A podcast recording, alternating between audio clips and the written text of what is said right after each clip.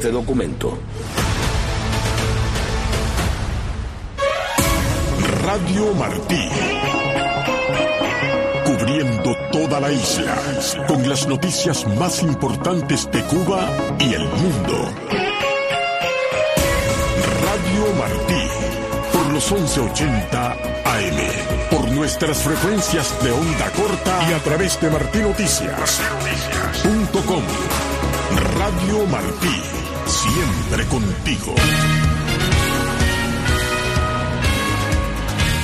Líder opositora cubana Marta Beatriz Roque es galardonada por Estados Unidos con el premio Mujeres de Coraje. Alza en costo de los combustibles ya impacta negativamente a sectores del transporte en Cuba. Las protestas públicas aumentaron en febrero respecto al mes anterior, dice Observatorio Cubano de Conflictos. Acusan al expresidente argentino Alberto Fernández de presunta malversación de fondos y miles de rusos rinden homenaje a Alexei Navalny en el funeral del principal detractor del Kremlin.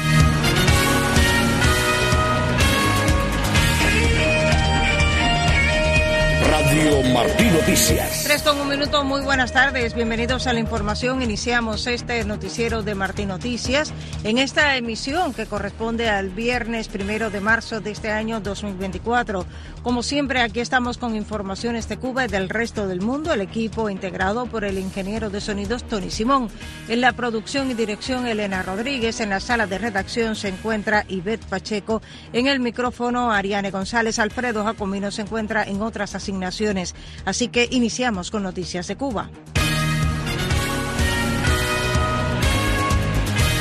La economista independiente y opositora cubana Marta Beatriz Roque Cabello, exprisionera política de la Primavera Negra del 2003, recibirá el lunes el Premio Internacional Mujeres de Coraje que otorga anualmente el Departamento de Estado de Estados Unidos desde el año 2007.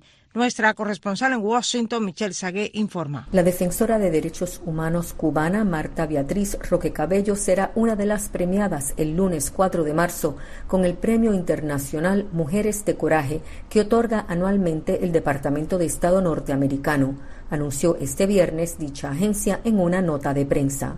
El Departamento de Estado destacó que Roque Cabello ha sido disidente política y una destacada defensora de los derechos humanos y la libertad religiosa en Cuba durante más de cuatro décadas, durante las cuales ha fundado y dirigido varias organizaciones destacadas de derechos humanos y democracia. Recordó que como la única mujer entre las 75 personas encarceladas durante la Primavera Negra en el 2003, Roque Cabello fue sentenciada a 20 años de prisión, cumpliendo una parte antes de ser liberada por razones médicas.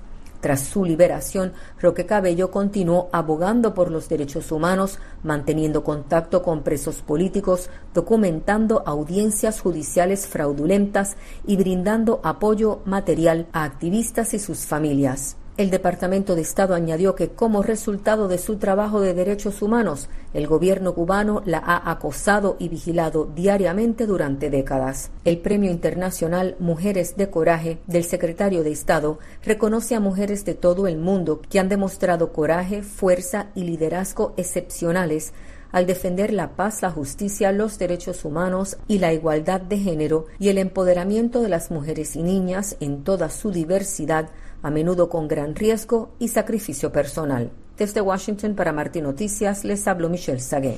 En la isla el aumento del costo del combustible impacta negativamente en sectores del transporte cubano. Tomás Cardoso tiene esta información. La entrada en vigor del aumento del costo del combustible en los servicentros estatales ya provoca afectaciones en la transportación en la mayoría del territorio nacional cubano, informaron residentes desde varias provincias a Martín Noticias. Desde La Habana, donde amaneció en 250 pesos el litro de petróleo, en la Bolsa Negra, el botero Rafael Alba Macías, que opera en la piquera del Parque del Curita, describe el escenario. Yo di un recorrido por la mañana temprano y están todos los cupés cerrados. Ya desde ayer los particulares dijimos que iban a subir los precios. Bueno, ya ayer se estaba cobrando 100 pesos más el tramo. Eso va a ser un caos, un problema, porque todo el mundo no tiene dinero para estar pagando el pasaje, el precio que está. Ya la parada está llena, están los inspectores con los policías pagando un carro del Estado y la parada y montando a los pasajeros. Tratando de suavizar un poco las paradas. En el municipio capitalino de Marianao vive escribe el periodista independiente Enrique Díaz, donde ya hay serias afectaciones con el transporte por el aumento del precio del combustible. Se va a disparar en la bolsa negra del combustible, que es como se está abasteciendo la mayoría de los transportistas, y entonces imagínate ahora a cómo va a subir el precio del pasaje en la capital, se pondrá tensa la situación. Mientras que en las provincias del interior del país ya se siente el impacto con la medida, y en la ciudad de Santi Espíritus ya alcanza los 350 pesos el litro de gasolina. Cuenta el comunicador independiente Adriano Castañeda. El AMIPIME, los productos agrícolas, subirá por la subida del combustible y también eso va a crear más corrupción en la venta de combustible por la izquierda. El cuentapropista Joel Espinosa Medrano desde Santa Clara señaló. Aquí en Santa Clara, el que no se mueva en una o dos guaguas esas que puedan poner ellos, tiene que caminar a pie o pagar a 250 pesos un kilómetro en una motoneta. Dos kilómetros, 500 pesos. Pinar de Río también sufre ya las limitaciones por el impacto del paquetazo. Nos cuenta José Rolando Cázares. Ahora en estos momentos tengo una amistad que está en la terminal de ómnibus nacionales esperando llegar de La Habana a Pinar del Río y dice que las máquinas hay varios carros paralizados y pocos pasajes porque la gente no tiene dinero para pagar los altos costos de los pasajes. Y en el oriente cubano, en Guaro, en Holguín, Teresa Miranda Céspedes concluyó que ya allí se duplicó el precio del pasaje hacia Mayarí. Imagínate tú cómo la gente se va a trasladar para los lugares. Aquí mismo gente que trabaja en Mayarí. No hay combustible para nada, ni para una ambulancia. Esto está a deriva. Ellos ya no tienen cómo sostener este país. Tomás Cardoso, Martín Noticias. Y están vaticinando un panorama más sombrío para el pueblo cubano con la entrada en vigor hoy de varias medidas del paquetazo económico. José Luis Ramos presenta los análisis y opiniones de tres periodistas independientes. Joanny Sánchez, directora del diario 14 y medio, avisora tiempos más difíciles para el pueblo cubano con el aumento del precio de la gasolina, las tarifas de electricidad, transporte, los altos niveles de inflación, medidas que provocan insatisfacción. El temor que tiene todo el mundo es que esto va a ser un elemento que ale todos los precios, todos los precios, desde la movilidad de pasajeros hasta el costo de los alimentos, que como todos sabemos, para llegar a las tarimas de los mercados, pues necesitan ser movidos en camiones, en vehículos y todo eso, pues encarecerá el costo de la vida. ¿Cómo Cuba asume este paquetazo? Panorama sombrío. Dijo Henry Constantín, director de la revista independiente La Hora de Cuba, refiriéndose al paquetazo económico que anunció el gobierno cubano a finales de diciembre pasado, pero también a los prolongados apagones. Yo lo que pienso es en Antonio Guitera, que si estuviera vivo ahora y tuviera una oficina en La Habana estaría muerto, estaría ahora mismo llorando desconsolado porque la termoeléctrica que tiene su nombre, él que fue un abanderado de nacionalizar la compañía eléctrica, de convertirla en, en estatal para hacerla más barata, ve esto eh, yo creo que la depresión no se la quita a nadie. Por su parte, el periodista José Luis Etán Estrada señaló que las nuevas medidas generan un debate sobre su eficacia y terror por su repercusión en la vida del pueblo cubano. Sí, realmente cuando ellos mismos reconocieron que este paquetazo de medidas va a contribuir a, la inflación, ya todo lo demás que viene es una película de terror. Y es un contexto sin comida, sin corriente, sin agua, sin energía, sin fuerza y con las ganas de sobrevivir del pueblo cubano. Sin duda, los más afectados seremos nosotros a ver ya refleja en todo, todas las otras producciones y todos los otros sectores, va a repercutir mucho, hasta los carretones, hasta los coches de caballo aquí principalmente en Camagüey. José Luis Ramos, Martín Noticias. El Observatorio Cubano de Conflictos dijo en un informe publicado hoy que registró 661 protestas públicas espontáneas en Cuba en febrero de 2024, lo que representa un aumento del 5,3% respecto a las 626 compiladas en enero. La ONG con sede en Estados Unidos dijo que las denuncias de actos represivos aumentaron y por segunda ocasión consecutiva encabezaron a todas las demás categorías del informe correspondiente a febrero. El reporte señala que las quejas por la crisis alimentaria agravada por la inconsistencia en la entrega de cuotas de la canasta básica quedaron virtualmente empatadas con las que se derivaron de la creciente ola de violencia social en Cuba. El subsecretario de Estado para Asuntos del Hemisferio Occidental, Brian Nichols, recordó a los manifestantes afrocubanos del 11J que sufrieron violencia policial y arrestos injustificados y pidió la liberación de los presos políticos.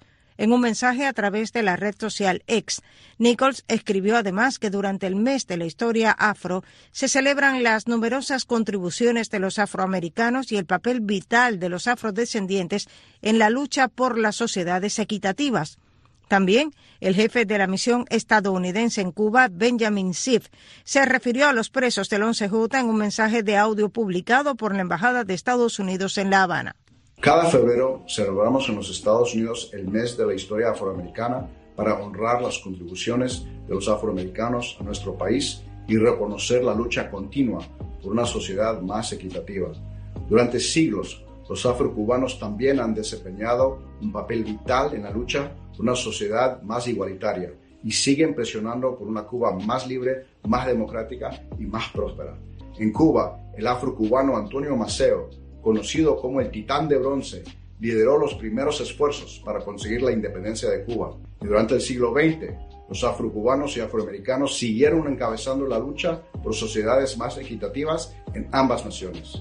Aquí en Cuba, recordamos a los muchos afrocubanos que participaron en las protestas pacíficas del 11 de julio del 2021 y que sufrieron violencia policial, arrestos injustificados, restricciones a sus libertades y aún están en prisión. Hoy quisiera agradecer tanto a los afroamericanos como a los afrocubanos sus sacrificios y celebrar su dedicación a la creación de sociedades más libres, más fuertes, más prósperas y más igualitarias para todos, tanto en Estados Unidos como en Cuba. Tres con once minutos avanzamos en informaciones precisamente de América Latina. El expresidente argentino Alberto Fernández fue imputado por presunta malversación de fondos. Más detalles con la agencia AFP. El expresidente argentino Alberto Fernández fue imputado el jueves por supuesta malversación de fondos por la contratación irregular de seguros para empleados públicos.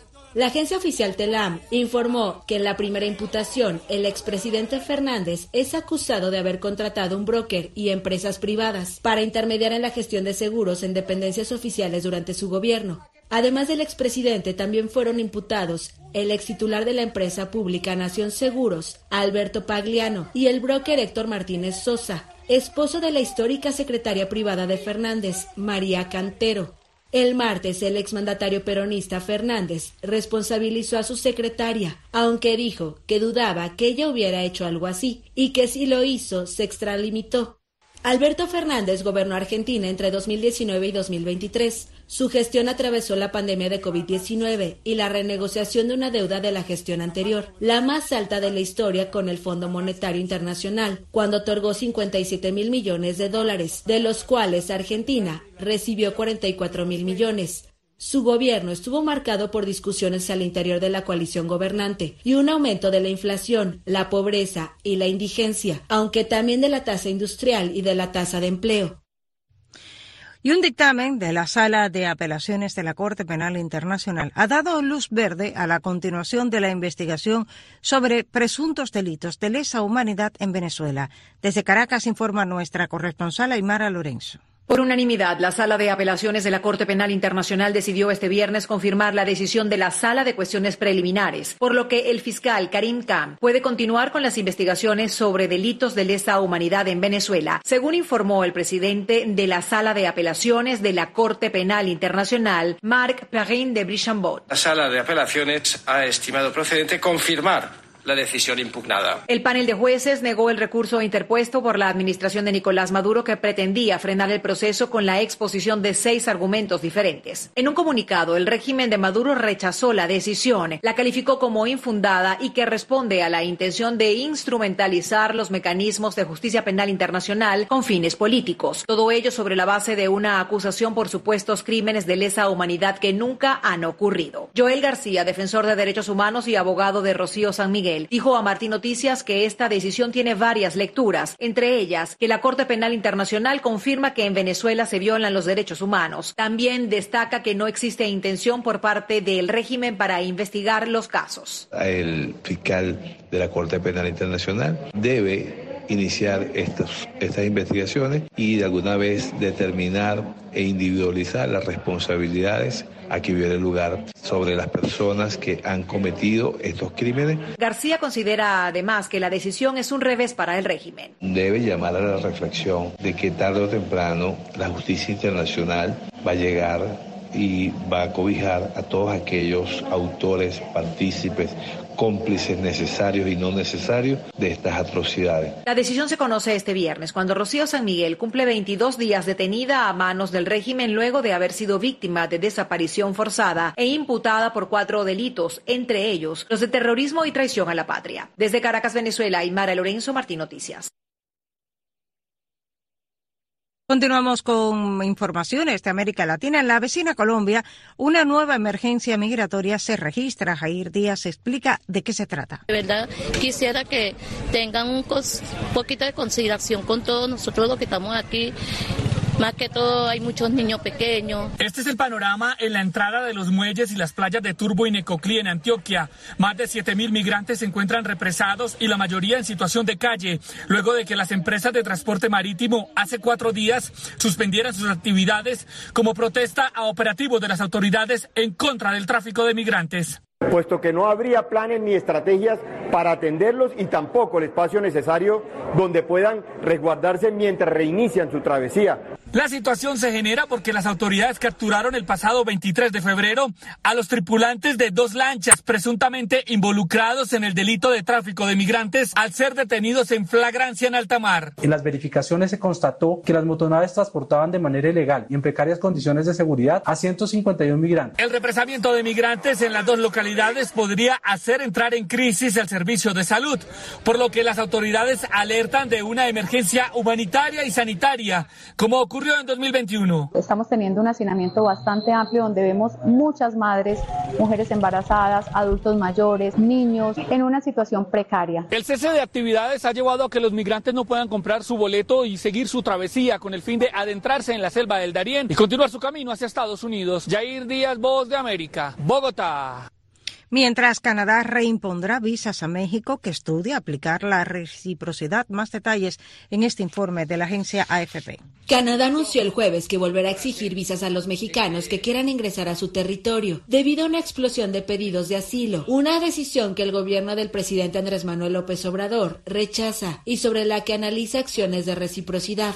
Eh, consideramos que se podían haber buscado otras opciones otras alternativas. Sin embargo, ellos tomaron esa decisión. Los ciudadanos mexicanos deberán obtener una visa para ir a Canadá, según anunció en una conferencia de prensa el ministro canadiense de Inmigración, Mark Miller, para quien la medida busca preservar la viabilidad del sistema de asilo y de inmigración. Canadá había retirado la exigencia de visas para los mexicanos en diciembre de 2016.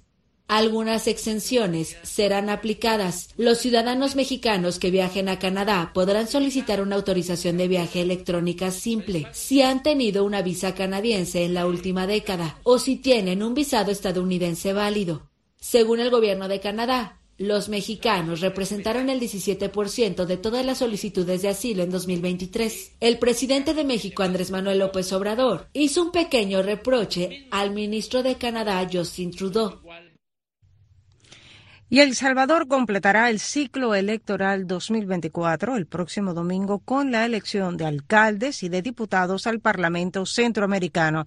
Desde la Nación Centroamericana, los detalles los tiene Neri Mabel Reyes. Más de 5 millones de salvadoreños están convocados de nuevo a las urnas este domingo 3 de marzo para la elección de 44 alcaldes que deberán asumir los gobiernos locales de la nueva división política administrativa del país y a 20 diputados al Parlamento Centroamericano Parlacen. Las autoridades del Tribunal Supremo Electoral, el TSE, dicen que están listas para habilitar 8.562 juntas receptoras de voto que serán instaladas en los 1.595 centros de votación y esperan superar las fallas que afectaron el sistema de transmisión de resultados de la elección legislativa, como remarca el magistrado del organismo eleccionario Guillermo Huelman. Estamos preparados con las contingencias que no tuvimos para ese 4 de febrero. Los candidatos a alcaldes del oficialismo están bajo la sombrilla de la popularidad del presidente Nayib sin embargo, el voto para los gobiernos locales premia a los liderazgos que pudieran lograr una representación en los consejos municipales plurales, como lo explica el experto en temas electorales Juan Contreras. La gente a nivel local valora muchas otras cosas, no solamente el partido. La disputa electoral a nivel municipal de candidatos de los partidos Alianza Republicana Nacionalista Arena y Nuevas Ideas es más fuerte en las cabeceras departamentales del país y en la capital San Salvador, donde el actual alcalde Mario Durán busca la reelección y las encuestas encuesta le otorgan una preferencia de más del 50%. En tanto, el jueves el Tribunal Supremo Electoral entregó en un acto solemne las credenciales al presidente Nayib Bukele y al vicepresidente Félix Ulloa, electos el 4 de febrero para un segundo mandato de cinco años que comenzará el primero de junio cuando asuman sus funciones. Nerima del Reyes, Voz de América, San Salvador.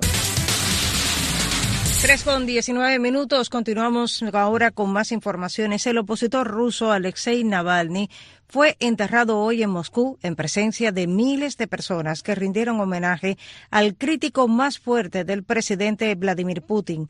Los detalles los tiene la agencia AFP. Una multitud despidió el viernes al opositor ruso Alexei Navalny. El cuerpo del principal detractor del presidente Vladimir Putin fue brevemente expuesto en una iglesia de Moscú en presencia de sus familiares. Desde primera hora de la mañana se formó una larga fila de miles de personas en medio de una alta vigilancia policial delante de la iglesia, situada en el distrito en el que Navalny vivía antes de ser arrestado. Tras unas rápidas exequias, el féretro fue trasladado al cementerio de Borisovo, donde miles de personas que esperaban fuera del recinto corearon lemas contra el Kremlin y contra su ofensiva en Ucrania. El portavoz del Kremlin, Dmitry Peskov, advirtió que cualquier manifestación no autorizada con motivo del funeral podría ser sancionada. El funeral tuvo lugar dos semanas después de la muerte del opositor de 47 años, el 16 de febrero, en una prisión en el Ártico, en circunstancias todavía por esclarecer. Sus colaboradores, su viuda y los países occidentales acusan a Putin de ser responsable de su muerte, algo que el Kremlin niega. Y Freedom House advierte sobre la vulneración de libertades cívicas en más de 50 países. El informe anual de la organización indica que las agresiones prevalecen con esquemas de manipulación electoral y además conflictos armados. Los detalles con José Pernalete. La libertad en el mundo disminuyó en 2023 por décimo año consecutivo y los derechos políticos y libertades civiles se deterioraron en 52 países, según Freedom House. La tendencia perjudica a una quinta parte de la población del planeta. Hay un ataque cada vez más intenso a la libertad y eso requiere medidas urgentes. En este año de elecciones sin precedentes, lo más importante que pueden hacer las democracias es comprometerse a celebrar elecciones libres. Una conclusión crucial es que la libertad global disminuyó el pasado año. Las cifras precisan que aproximadamente 38% de la población mundial habita en países clasificados como no libres. Cronistas e investigadores invitados por la ONG estadounidense sugirieron alternativas.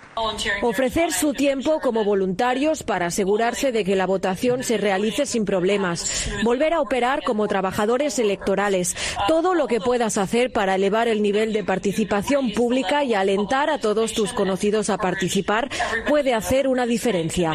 Freedom House menciona a países como Camboya, Guatemala, Polonia, Turquía y Zimbabue, cuyos gobernantes trataron de controlar la competencia electoral. El organismo le sugiere a las democracias del mundo condenar rápida y enérgicamente los intentos de manipular las elecciones, así como cualquier intento de negar el resultado de los escrutinios. José Pernalete, Voz de América. La Oficina de Control de Activos Extranjeros del Departamento del Tesoro de Estados Unidos autorizó el jueves a la Aerolínea Estatal de Venezuela, Conviasa, a emprender determinadas operaciones de repatriación de venezolanos. Excepto ciertas disposiciones, la licencia autoriza todas las transacciones normalmente incidentales y necesarias para la repatriación de venezolanos desde jurisdicciones no estadounidenses en el hemisferio occidental a Venezuela y que sean exclusivamente para ese fin.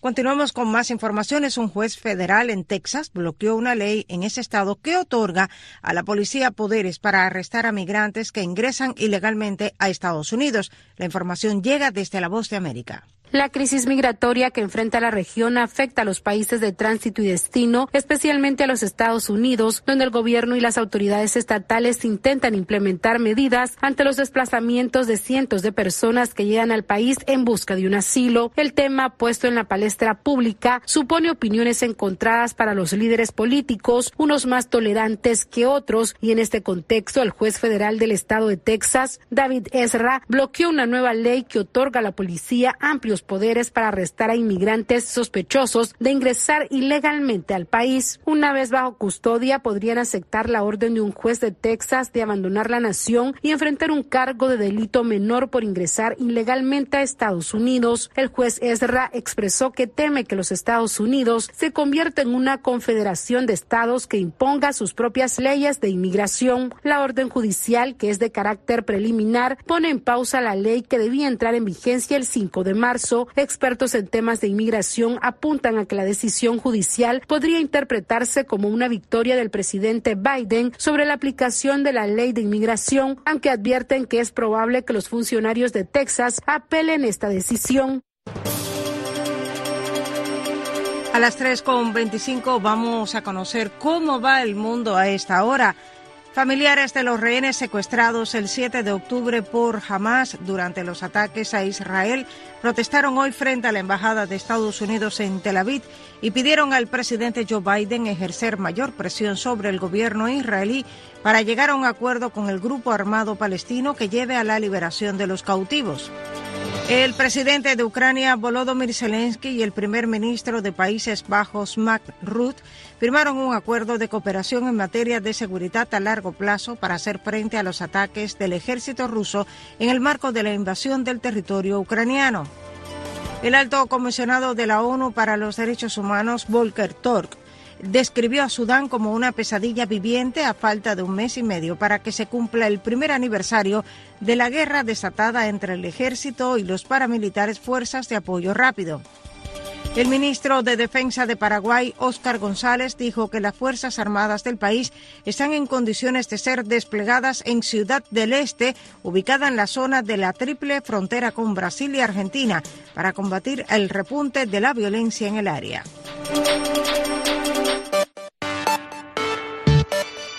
3 con 26 minutos. En nuestra sección de ciencia, Danilo Fuentes Cortés nos habla sobre la minería espacial y sus beneficios para los seres humanos. La carrera hacia la minería espacial está cobrando impulso como nunca antes. Lo que una vez fue considerado una fantasía de ciencia ficción está ahora al borde de convertirse en una realidad tangible.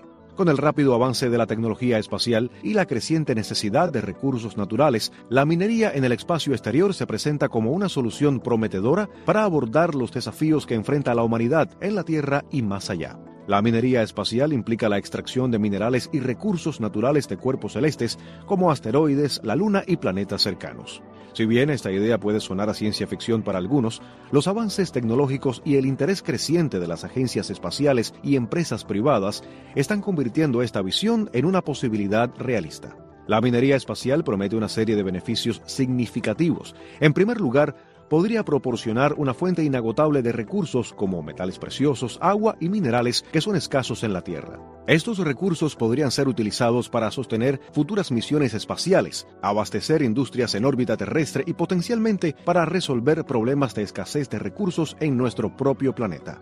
Además, la minería espacial tiene el potencial de abrir nuevas fronteras económicas. Las empresas que lideren esta exploración y extracción en el espacio podrían cosechar grandes beneficios económicos, creando empleos y estimulando la innovación en una industria completamente nueva. En última instancia, la minería espacial tiene el potencial de transformar nuestra comprensión del cosmos y allanar el camino para una nueva era de exploración y descubrimiento sin precedentes. Con un enfoque cuidadoso en los desafíos técnicos, éticos y legales, la minería espacial podría ser la clave para desbloquear un futuro de abundancia y prosperidad tanto en la Tierra como en el espacio. Para Martín Noticias, Danilo Fuentes Cortés. 3 con 28 minutos en nuestra nota de cierre. Nos trae hoy las propuestas del programa Arte Express que tiene Exilda Arjona cada fin de semana. Un saludo a todos en Arte Express este fin de semana, muchas notas de interés. Les contamos de nuevas colaboraciones musicales, proyectos y eventos culturales. Se anuncia un nuevo proyecto fílmico sobre la vida de la destacada pintora cubana Ana Mendieta. Varios filmes cubanos serán presentados en el Festival de Cine Latinoamericano de Toulouse. Camila Cabello anuncia nuevo disco y el dúo Gente de Zona lanza el tema Celia en homenaje a la guarachera de Cuba.